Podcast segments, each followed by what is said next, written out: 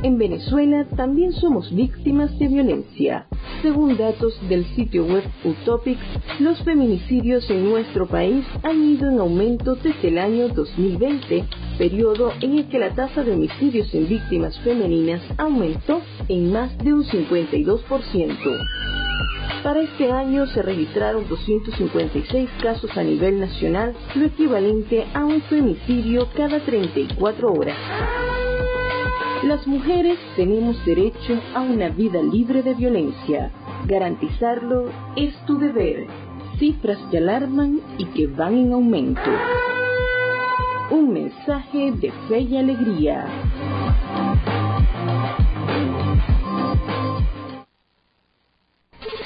Nuestra misión es mantenerte informado. Por eso, cada 30 minutos, desde las 9 de la mañana hasta las 5 de la tarde, te presentamos nuestros avances informativos para que estés siempre al día con las noticias más recientes del país. ¿Qué tal si nos unimos para salvar la educación? Para que los centros educativos también sean itinerantes y con estrategias alternativas puedan atender a los niños, niñas y jóvenes que no acudan a la escuela formal. Por los niños y niñas, por el país, fe y alegría, Alianza por la Educación.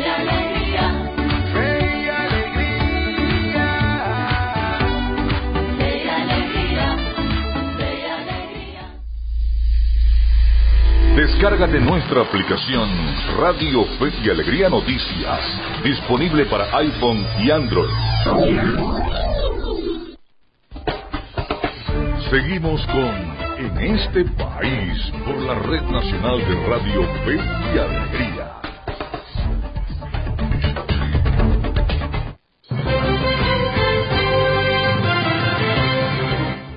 Una de la tarde, una de la tarde con 18 minutos. A esta hora, a esta hora saludamos y le damos la más cordial bienvenida al abogado Julio Pérez Graterol, él es abogado en Derecho Constitucional y Administrativo. Muy buenas tardes, Julio, por acá te saluda Andrés Cañizales. Hola, me gusta estar con tu audiencia en este país. Eh, Julio, nos interesa mucho abordar contigo de una manera, diría que didáctica, el tema de las inhabilitaciones. Con mucha frecuencia la gente se pregunta si las inhabilitaciones, tal como se vienen aplicando en Venezuela a los dirigentes políticos opositores, están en el marco de la constitución y de las leyes venezolanas. Eso es así, están apegadas, como dicen ustedes los abogados, están apegadas a derecho? Bueno, yo creo que tú has encuadrado muy bien la conversación. Lo primero que hay que definir es que cualquier inhabilitación está en un contexto, el contexto de los derechos constitucionales. Cuando hablamos de las inhabilitaciones nos referimos al derecho político de los venezolanos. Como ustedes saben, los derechos políticos son privativos de los ciudadanos venezolanos y se ejercen a partir de los 18 años. Los más resaltantes el derecho activo y pasivo del sufragio, el derecho a, elegir y el derecho a ser elegido. Y ahí es donde, en este contexto es donde encuadramos el concepto de inhabilitación, que es un mecanismo judicial o administrativo mediante el cual a un ciudadano se le priva temporalmente de sus derechos políticos. Entonces, lo que habría que ver, y creo que es parte de la conversación que vamos a tener de seguida, si las inhabilitaciones que hemos visto en los últimos años cumplen con esos parámetros. Te diría que hay dos tipos de inhabilitaciones.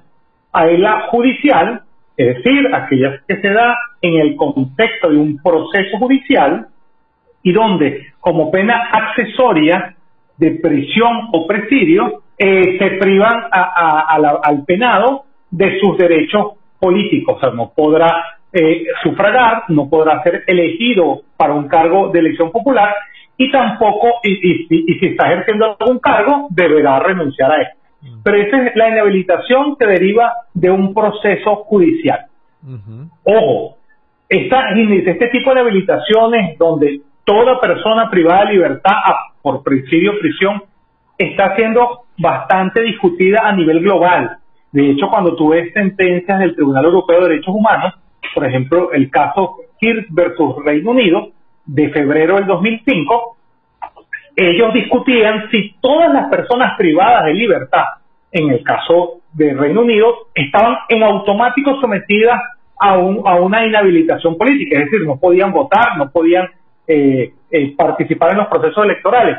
Y allí el Tribunal Europeo de Derechos dijo, mira, hay que interpretarlo en su justo contexto, no podemos eh, asumir que todas las sanciones penales, todas las, todas las personas privadas de libertad, conlleven automáticamente el tema de eh, privación de sus derechos políticos. Y capaz eso lo recoge un poco la nueva ley contra la corrupción. La nueva ley contra la corrupción, última versión es de eh, 2020, eh, establece que la, en principio la, la privación de la, la privación de tus derechos políticos debe ser cuando incurres en algún tipo penal, pero en el contexto de la ejecución del cargo. Ese es el sentido de, del 104 de la Ley contra Corrupción del año 2022.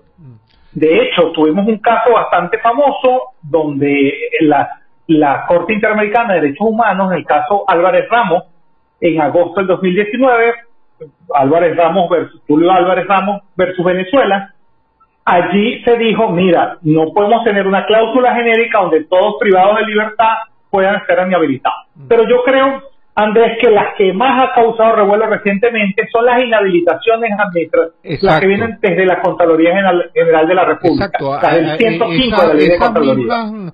esas mismas inhabilitaciones administrativas donde las personas no están privadas de libertad, no fueron condenadas, sino que la Contraloría tomó una decisión, eh, te pregunto, sin que haya tampoco una decisión en firme donde se pueda señalar la responsabilidad de los inhabilitados, al menos de las figuras opositoras que están en el tapete, eh, no hay una claridad de que esas personas hayan cometido ilícitos eh, administrativos. Sí, y entonces centrándonos nuestra atención en estas inhabilitaciones que impone la Contraloría General de la República con base al 105 de la ley de Contraloría, hay que precisar algo. Uno, el único que puede imponerla es la, el Contralor General de la República. Es decir, pueden existir sanciones administrativas que emita la Contraloría, una Contraloría Municipal, una Contraloría Estatal o la Contraloría General de la República. Pero la inhabilitación como sanción le está reservada al Contralor General de la República. Y no es una sanción principal, es una sanción accesoria. Es decir, eh, a un funcionario lo sancionan por una multa, por un, le hacen un reparo, por un, un ilícito administrativo y consecuencialmente el Contralor se somete a la consideración del Contralor eh, es que adicionalmente se le inhabilite políticamente. Y, y ha dicho la jurisprudencia, por lo menos lo decía claramente el, Tribunal Supremo de Justicia en sala político que esa no solo es una sanción accesoria, sino que debe ser proporcional. hay una sentencia muy interesante de agosto del 2012, caso Andrés Gámez, pero también la sentencia Nancy González, esta es de octubre de 2012, que debía ser proporcional frente a, inhabilitaciones de 15 años por reparos muy ínfimos.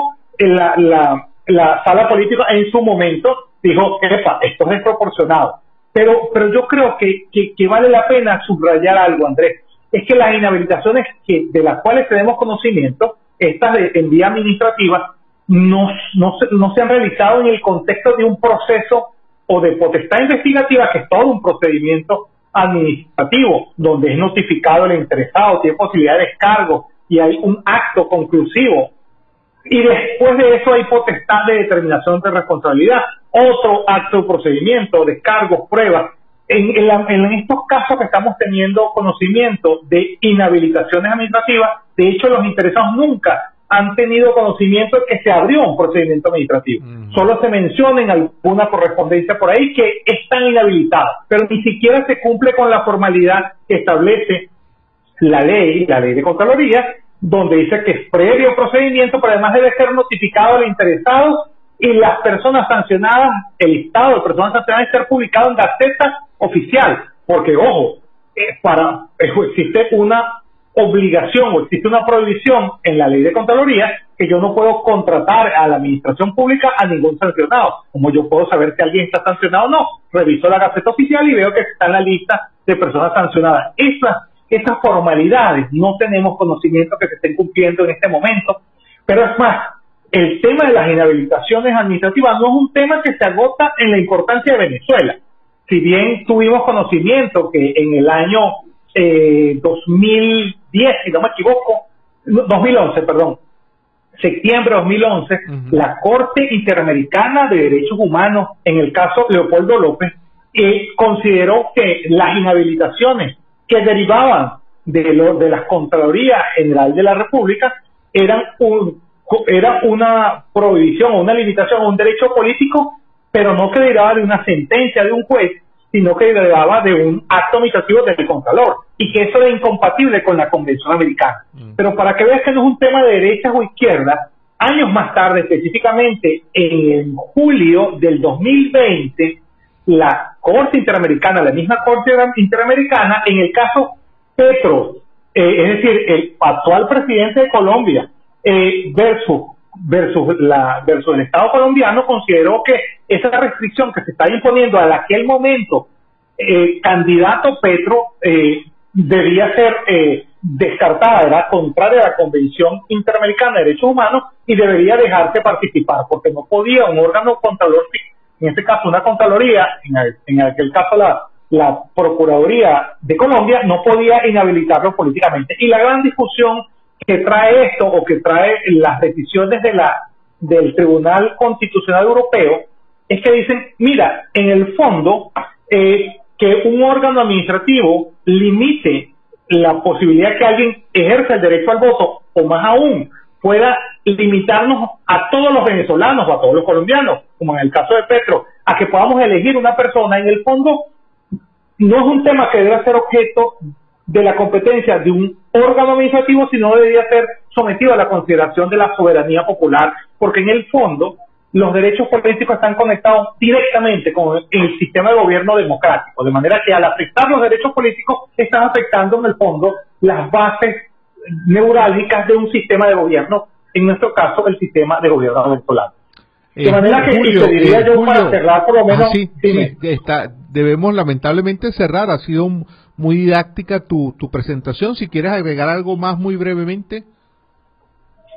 Sí, sí, yo te recordaría que hay como tres patologías a las cuales debemos estar atentos con relación a las inhabilitaciones. Uno, las inhabilitaciones express, es decir, inhabilitaciones sin previo procedimiento, lamentablemente se están haciendo cada vez más comunes. Un segundo caso, las inhabilitaciones imprecisas, es decir, no sabemos si la persona está inhabilitada o no. Hay una información a nivel de prensa, pero no se corresponde con la gaceta. Y lo tercero, que fue lo que vivimos en el caso eh, elecciones de Barinas, inhabilitaciones que no que vienen por el caso de una decisión cautelar, es decir, la del 29 de la sentencia tal electoral del 29 de noviembre que alguien ya quedó inscrito a participar y fue por una medida cautelar de la tal electoral que se relevó a la persona, en este caso, que había inicialmente eh, ganado o por lo menos preliminarmente ganado. Debemos estar atentos a esas tres cosas. Esas son las patologías que estamos viendo con el tema de las inhabilitaciones. Andrés, un gusto eh, compartir con tu audiencia.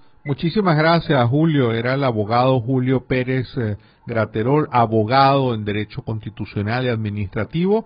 Hemos conversado, diría que de una manera didáctica, sobre las inhabilitaciones, y haciendo referencia, Julio, también a decisiones que se han tomado en instancias europeas, en instancias eh, interamericanas, y nos parece muy simbólico como en el caso de Colombia, por ejemplo, el actual presidente Gustavo Petro estuvo inhabilitado y una decisión de la eh, Comisión Interamericana de Derechos Humanos fue acatada por el Estado colombiano, permitiendo que el señor Petro pudiese ser candidato. Y a fin de cuentas, como señala Gustavo eh, Julio Pérez Graterol, pues es eh, contradictorio que se vayan a limitar derechos políticos por una instancia netamente administrativa como es eh, la Contraloría.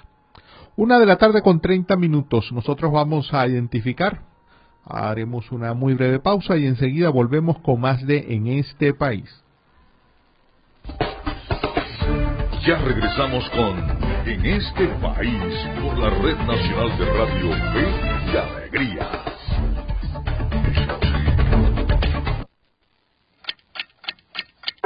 Una de la tarde y 31 minutos. el volumen a tu con alegría. Somos Radio Fe y Alegría Noticias.com.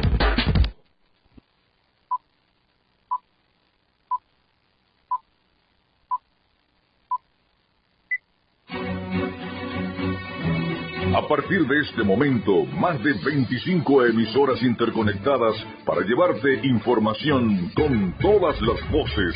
Radio Fe y Alegría Noticias.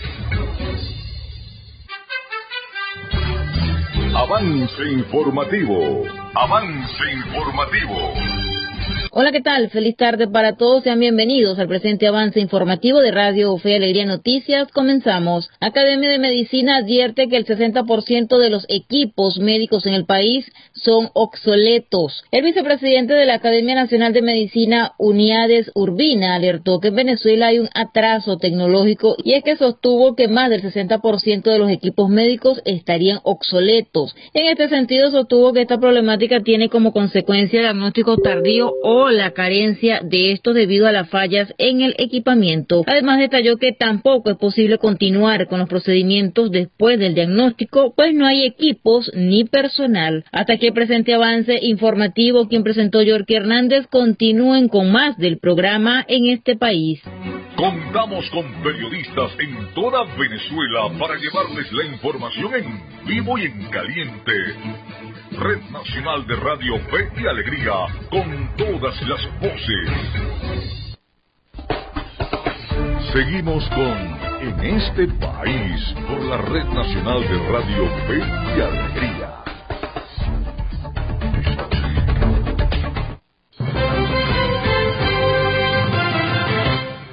Una de la tarde con 33, una con 33, nosotros seguimos en este país. Vamos a ir adelantándonos, adentrándonos, perdón, en la cobertura, en la revisión informativa de esta tarde y vamos a comenzar por el tema electoral, lo hacemos eh, con el micro Venezuela Electoral. Y esto es Venezuela Electoral, una cápsula diaria con noticias e informaciones sobre las elecciones venezolanas.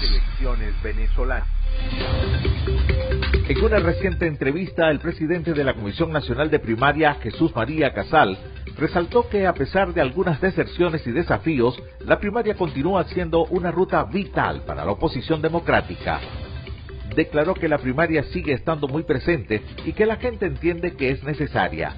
Sectores amplios de la oposición democrática eligieron seguir esa ruta, hacer la convocatoria, y por más que haya habido algunas deserciones, a pesar de todas las vicisitudes, se mantiene intacta esa ruta de democratización desde el punto de vista de su justificación y de su legitimidad. Casal mencionó en cuanto a la preparación de la elección primaria que las condiciones esenciales están en su lugar, pero aún están ajustando algunos detalles importantes, como la divulgación de los centros de votación y otros aspectos que deben solventarse para el éxito de la jornada del 22 de octubre. Casal también enfatizó que las juntas regionales están trabajando en cada estado del país para garantizar una logística efectiva en la distribución del material electoral. Vía Radio Fe Alegría. Los acompañó José Geo Noguera. Escucharon Venezuela Electoral. Pueden seguirnos en las redes sociales del programa en este país. En este país. Una de la tarde con 35, una con 35 después de este micro Venezuela electoral. Como les decíamos, seguimos avanzando, seguimos revisando qué cosas son noticia hoy en Venezuela. A esta hora tenemos un reporte de nuestro colega Walter Peña de Radio Fe y Alegría Noticias en Barquisimeto. Escuchemos.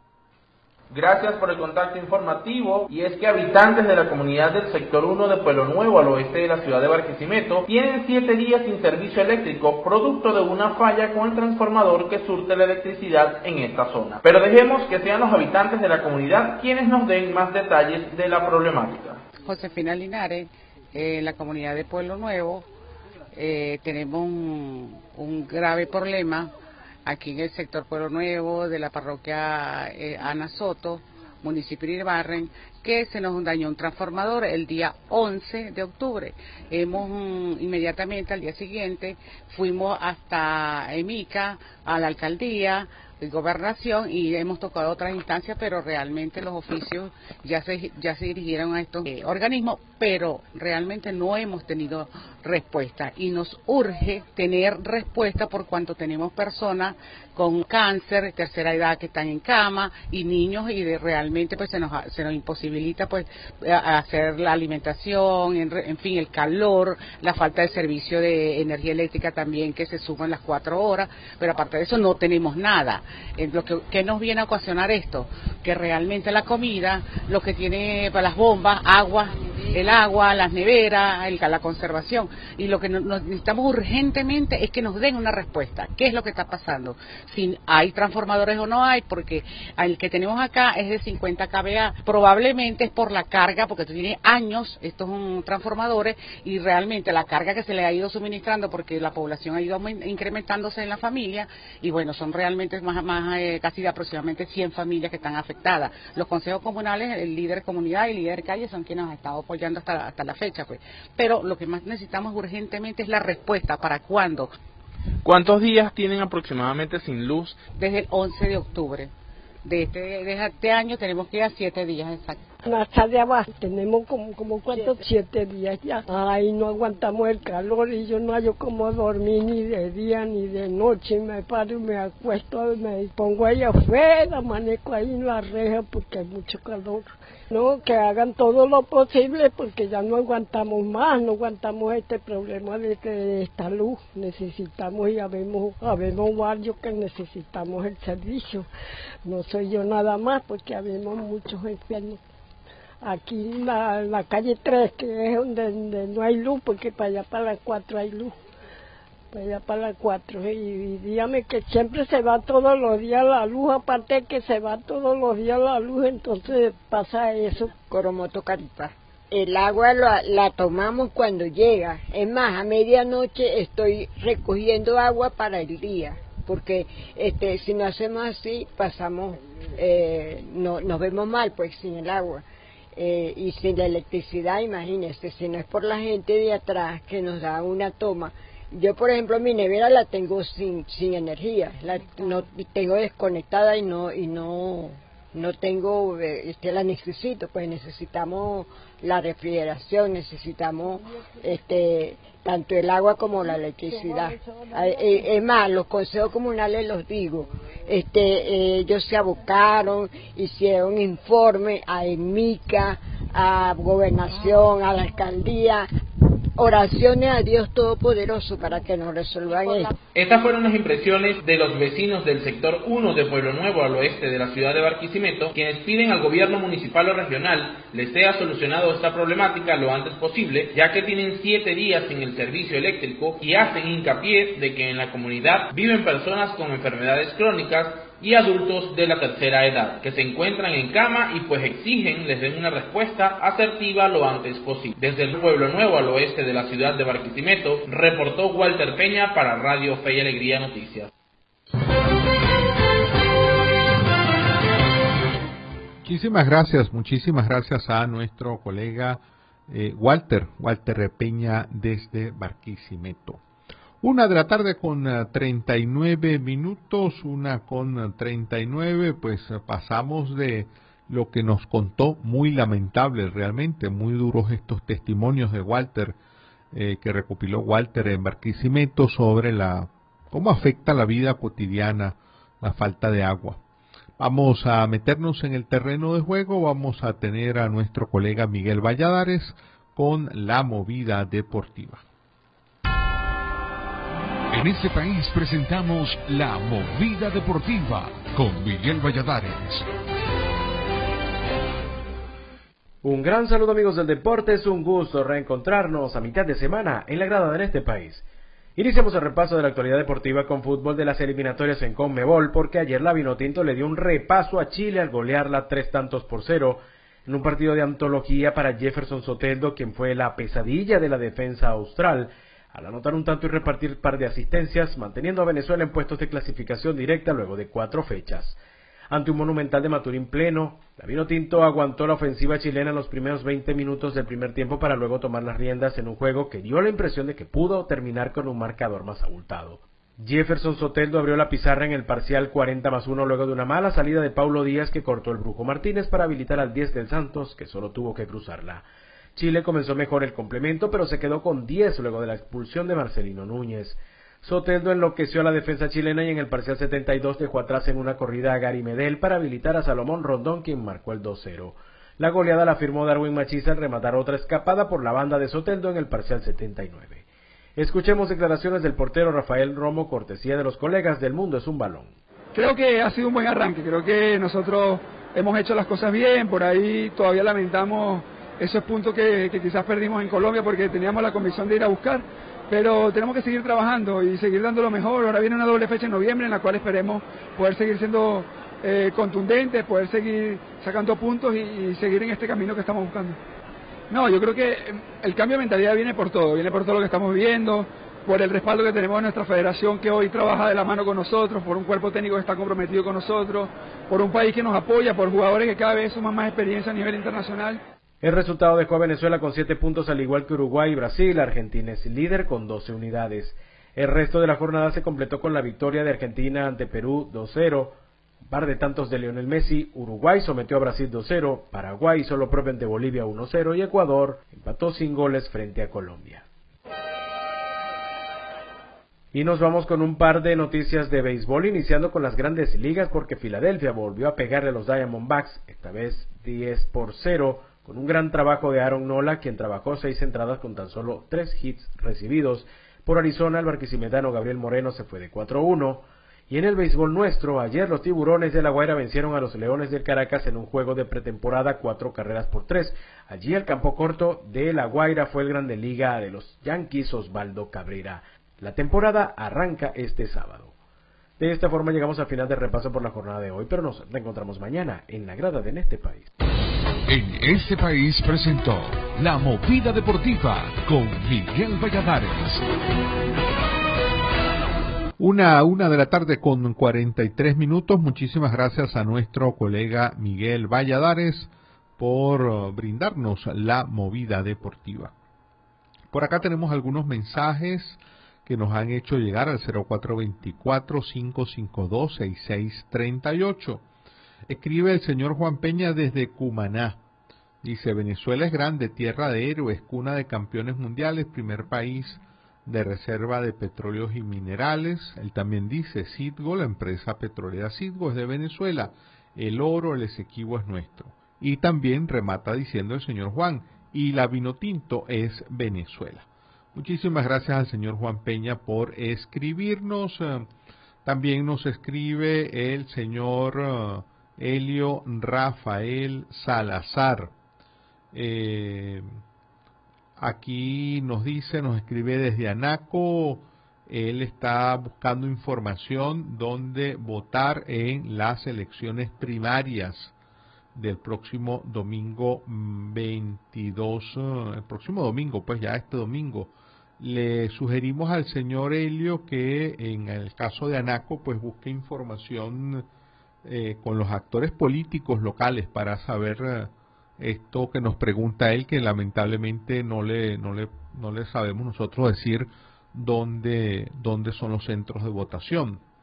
Eh, por aquí también nos escribe Juan Peña. Amigo Cañizales la Vinotinto es el huracán del Caribe. Demostró que muchos están equivocados. La Vinotinto tiene buenos jugadores, dice el señor Juan Peña, viva Venezuela por siempre. Por cierto, por cierto, señor Juan nos escribe desde Cumana. Una de la tarde con 44, nosotros vamos a una breve pausa, pero antes de ir a identificar, les dejo con el micro. Medianálisis informa. Les eh, presentamos Medianálisis Informa, noticias locales y regionales sobre democracia y ciudadanía. La Cámara de Comercio e Industrias del Estado Bolívar denunció el mal estado de los servicios públicos en el municipio Angostura del Orinoco. El presidente de la Cámara, Julio Díaz, manifestó su inconformidad en cuanto al estado de los servicios, los cuales, a pesar de que presentan tarifas altas, cada vez funcionan con menor eficiencia. En este sentido, la institución ha venido denunciando fallas constantes de electricidad y del servicio de agua, lo que suscita una baja en sus oportunidades de ventas, así como en el caso de quienes comercializan alimentos, la pérdida de sus productos. Explica Díaz que el Estado está obligado a invertir en el mantenimiento de los servicios públicos y mejorarlos. Sin embargo, lo único que se ha visto es el alto costo de las tarifas, sin explicaciones claras de las estructuras de costos ancladas en ocasiones al petro y en franco aumento luego de la pandemia. También presentan intermitencia los servicios de gasoil, gasolina, el servicio de internet y telefonía. Vía Correo del Caroní. Los acompañó José Cheo Noguera.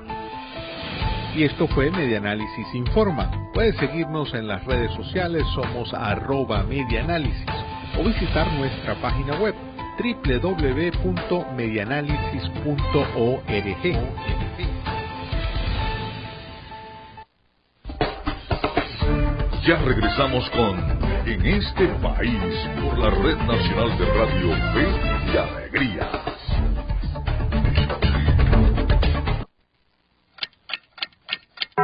Una de la tarde y 47 minutos. Sube el volumen a tu con alegría.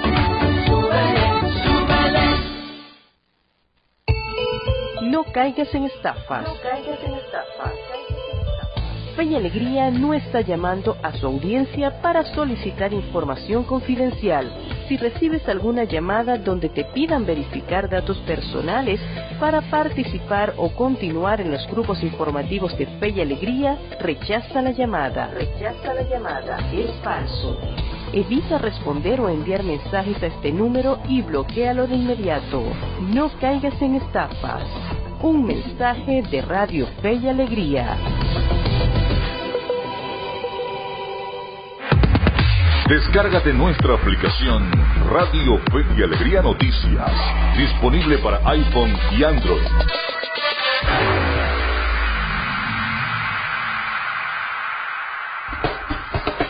Seguimos con En este país por la Red Nacional de Radio Fe y Alegría.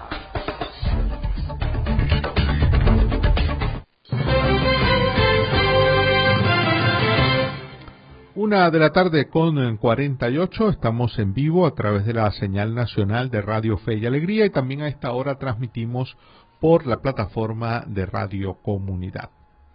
A esta hora le damos la más cordial bienvenida a la abogada Marta Tineo, ella es cofundadora y coordinadora general de la ONG Justicia, Encuentro y Perdón. Muchísimas gracias por atendernos, Marta. Por acá te saluda Andrés Cañizales. Un placer saludarte, Andrés. Gracias por el contacto y saludos a toda tu audiencia. Eh, Marta, pues es un hecho público y notorio, como dicen ustedes los abogados, que se firmaron un par de acuerdos entre gobierno y oposición el día de ayer en Barbados. A muchas personas que han, se han detenido a leer estos acuerdos y los mensajes dados por los diferentes actores políticos les ha llamado la atención la ausencia del tema de los presos políticos en estos acuerdos, al menos la ausencia en lo que se ha hecho público. ¿Qué impresión, qué percepción tienen ustedes como una organización que precisamente ha estado muy atenta, dándole mucho seguimiento a este tema de la existencia y condiciones de detención de presos políticos en Venezuela? Sí, efectivamente. Ayer, eh, a primera hora de la mañana, nuestra organización, que representa un número importante de casos de presos políticos, eh, justamente hacíamos público un comunicado en el cual hacíamos un llamamiento a las partes que, que están pues, reunidas en esta negociación a que el, el asunto, todo lo que tiene que ver con la situación de los presos políticos fuera incluido en la agenda. Y esto evidentemente bajo, bajo una lógica muy clara, y es que eh, aplaudimos, celebramos, por supuesto tomamos bien todos estos espacios que en definitiva pretenden avanzar en una situación de crisis que sostenidamente ha, sufrido Venezuela en la última década en cuanto a violaciones sistemáticas de derechos humanos. Eh, y bueno, todo lo que tiene que ver con la emergencia humanitaria compleja. Así que, por supuesto que celebramos estos espacios, pero insistíamos en que em, necesariamente la solución de estos conflictos pasaba por la liberación de los presos políticos. No podemos hablar de acuerdo para superar la crisis con más de 300 rehenes tras la reja por pensar distinto. Hicimos ese comunicado, estuvimos por supuesto muy atentos a la suscripción del primer acuerdo. Evidentemente, como tú mencionas, el tema de los presos políticos no fue incluido expresamente. Sí se hicieron menciones en cuanto a el de garantía de derechos humanos en Venezuela, al cese de persecución de actores políticos en nuestro país. Entendemos que esto también de cara a los procesos electorales que se avecinan.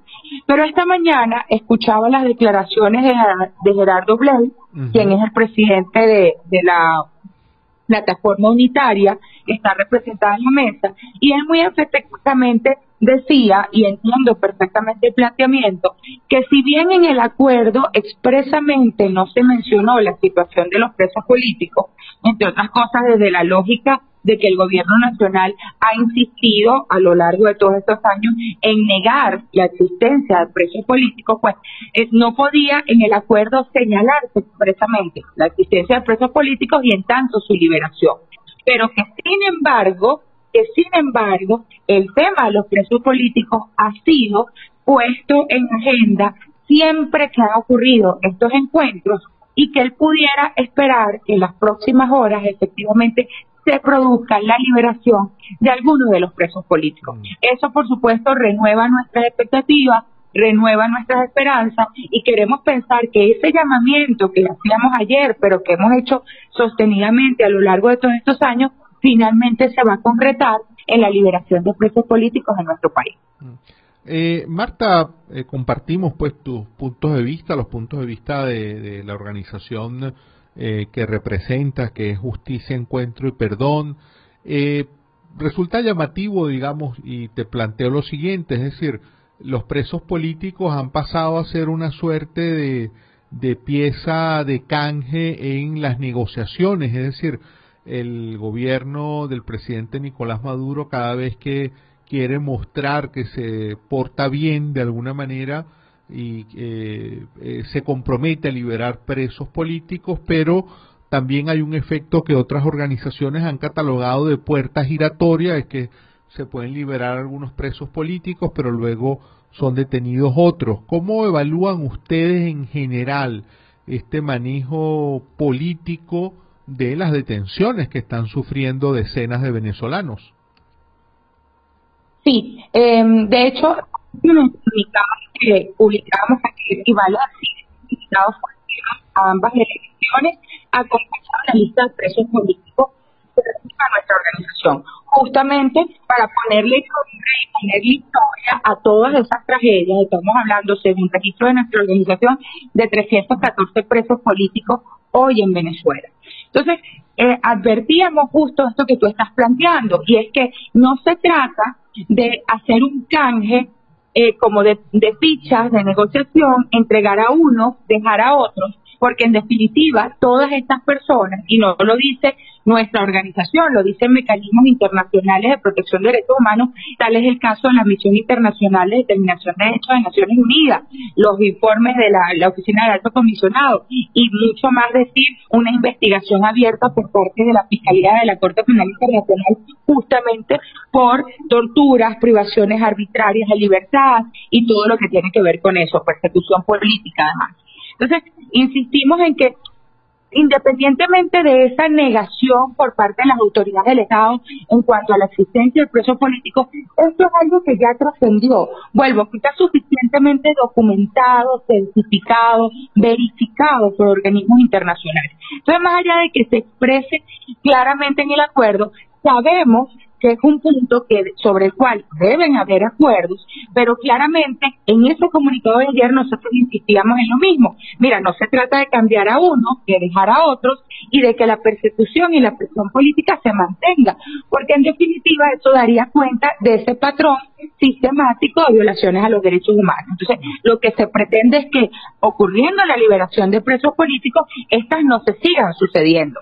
Obviamente esa es nuestra pretensión en, vuelvo a decir, ayer de forma muy general sí estaba incluido esto en la agenda cuando se asumía un compromiso entre ambas partes de garantizar derechos humanos y garantizar derechos humanos pasa porque no haya privación por razones políticas, porque no haya persecución por ser disidente u opositor opositor a políticas públicas, es decir, decir que se van a respetar los derechos humanos en Venezuela, tácitamente es decir que tiene que cesar la prisión política, la tortura, la persecución, y todo lo que lamentablemente ocurrió en nuestro país en las últimas décadas. Entonces, queremos pensar que no solo van a ocurrir liberaciones de presos políticos, sino que este patrón de persecución por razones políticas también va a cesar. Esa obviamente es nuestra aspiración y tiene que ser la aspiración de todos los ciudadanos de bien que apostamos por la por la vigencia plena de los derechos humanos. Marta, te agradecemos mucho por tu participación en el programa. Muchísimas gracias a ti, Andrés, por atención al tema y saludos de nuevo a toda tu audiencia. Era la abogada Marta Tineo, ella es abogada de la Universidad Central de Venezuela, cofundadora y coordinadora general de la ONG Justicia, Encuentro y Perdón. Conversábamos con Marta Tineo sobre esta, al menos, ausencia pública eh, de lo que se publicó o salió a la luz pública como acuerdo entre gobierno y oposición eh, en relación con los presos políticos. Eh, también hacía mención Marta a cómo el vocero opositor Gerardo Blight eh, ha dejado en claro que sí hay un compromiso de que se liberen presos políticos en Venezuela por parte del gobierno de Nicolás Maduro. Una con 57, pues ya toca despedirnos. Les invitamos muy cordialmente a que nos acompañen esta noche. Esta noche estaremos con la segunda emisión de En este país por las em, distintas emisoras de la red nacional. También les invitamos cordialmente a que mañana jueves, mañana jueves nos acompañen con la emisión meridiana entre una y dos de la tarde. Hasta entonces. Este país, mi país, tu país. Así culmina por el día de hoy en este país, un programa conducido por Andrés Cañizales junto a Miguel Valladares, acompañados por los periodistas y comunicadores de Radio Fe y Alegría, Red Nacional. Hacemos periodismo comprometido con la democracia. Una de la tarde y 58 minutos. Sube el volumen a tu play. Con alegría. Súbele, súbele. ¿Por qué es importante la educación? Una educación sana, incluyente y de calidad aumenta la productividad de las personas y, como consecuencia, el potencial de crecimiento económico de toda nación. La educación contribuye a la reducción de la desigualdad, reconociendo la importancia de los humanos en los procesos sociales y, a su vez, en la erradicación de la pobreza y el hambre, siendo un medio eficaz para adquirir habilidades productivas para el desarrollo de cualquier comunidad. La educación es un derecho y su cumplimiento una responsabilidad colectiva. Ahora que ya los conoces, defendamos juntos nuestros derechos. Un mensaje de fe y alegría. En cumplimiento con el artículo 10 de la Ley de Responsabilidad Social en Radio, Televisión y Medios Electrónicos, difundimos el siguiente Centro mensaje. Nacional Autónomo de Cinematografía. Son 29 años celebrando la pasión por Venezuela. Animación, documentales, ficción, cine venezolano para el mundo. Vamos por más.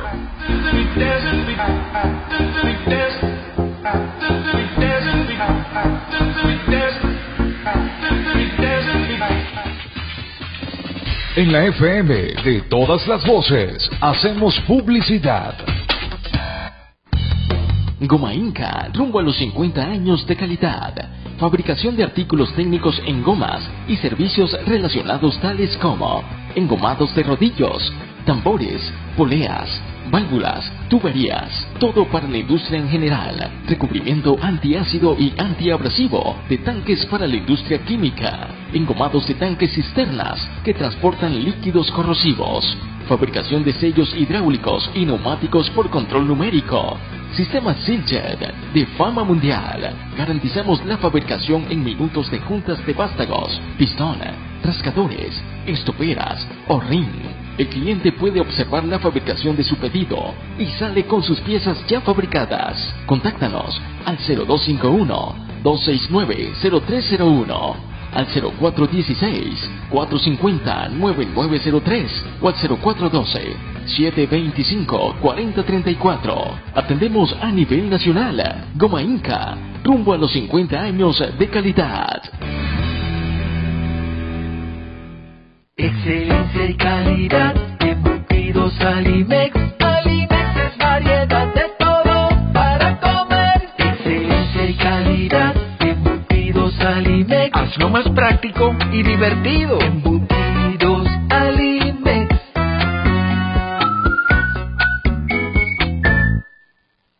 Fin de espacio publicitario.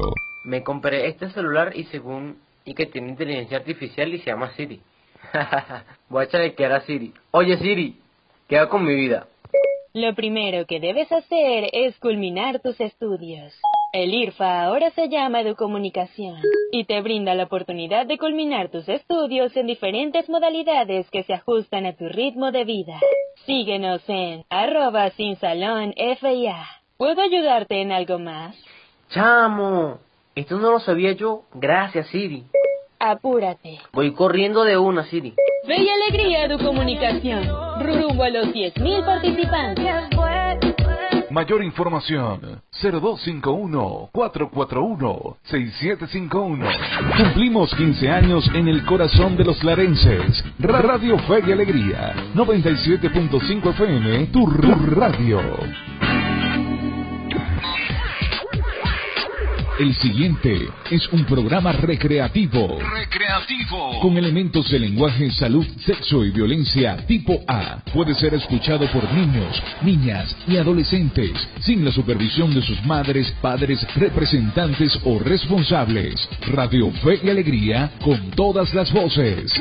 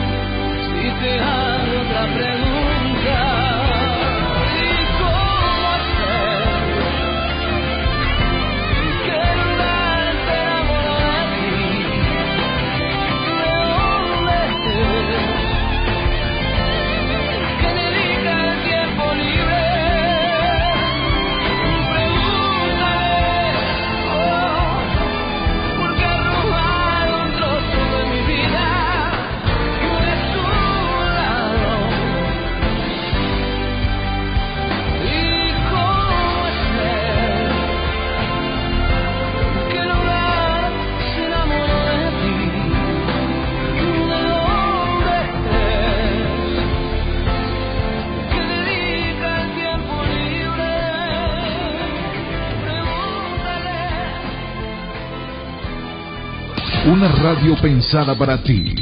Radio Fe y Alegría, con, con todas las voces.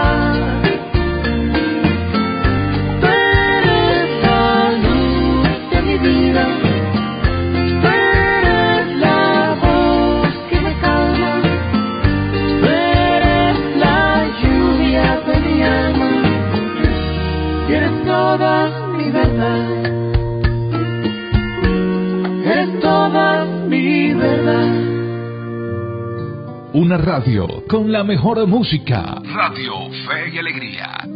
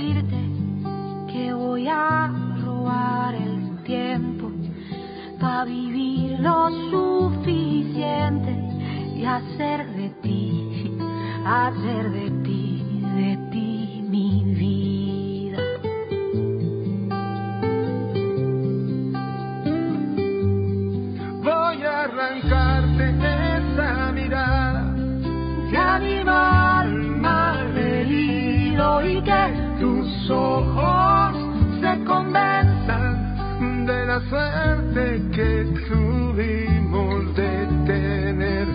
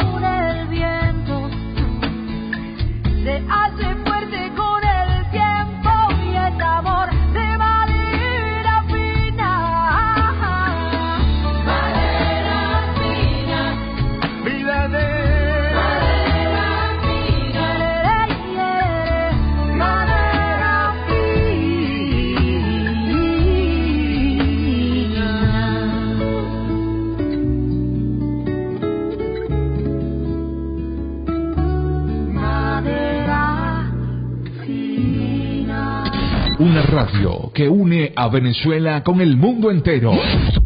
Radio Fe y Alegría. Radio Fe y Alegría.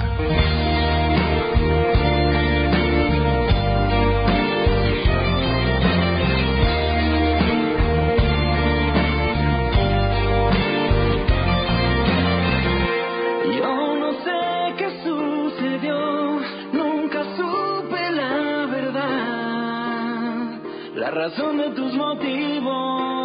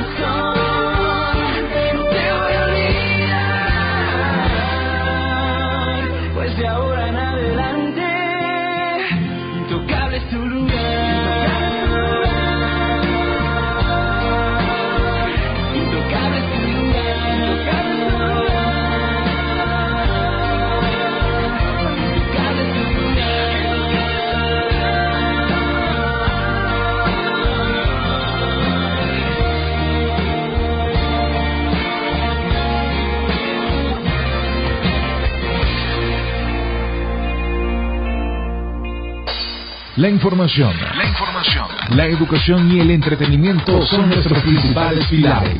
Radio Fe y Alegría con todas las voces.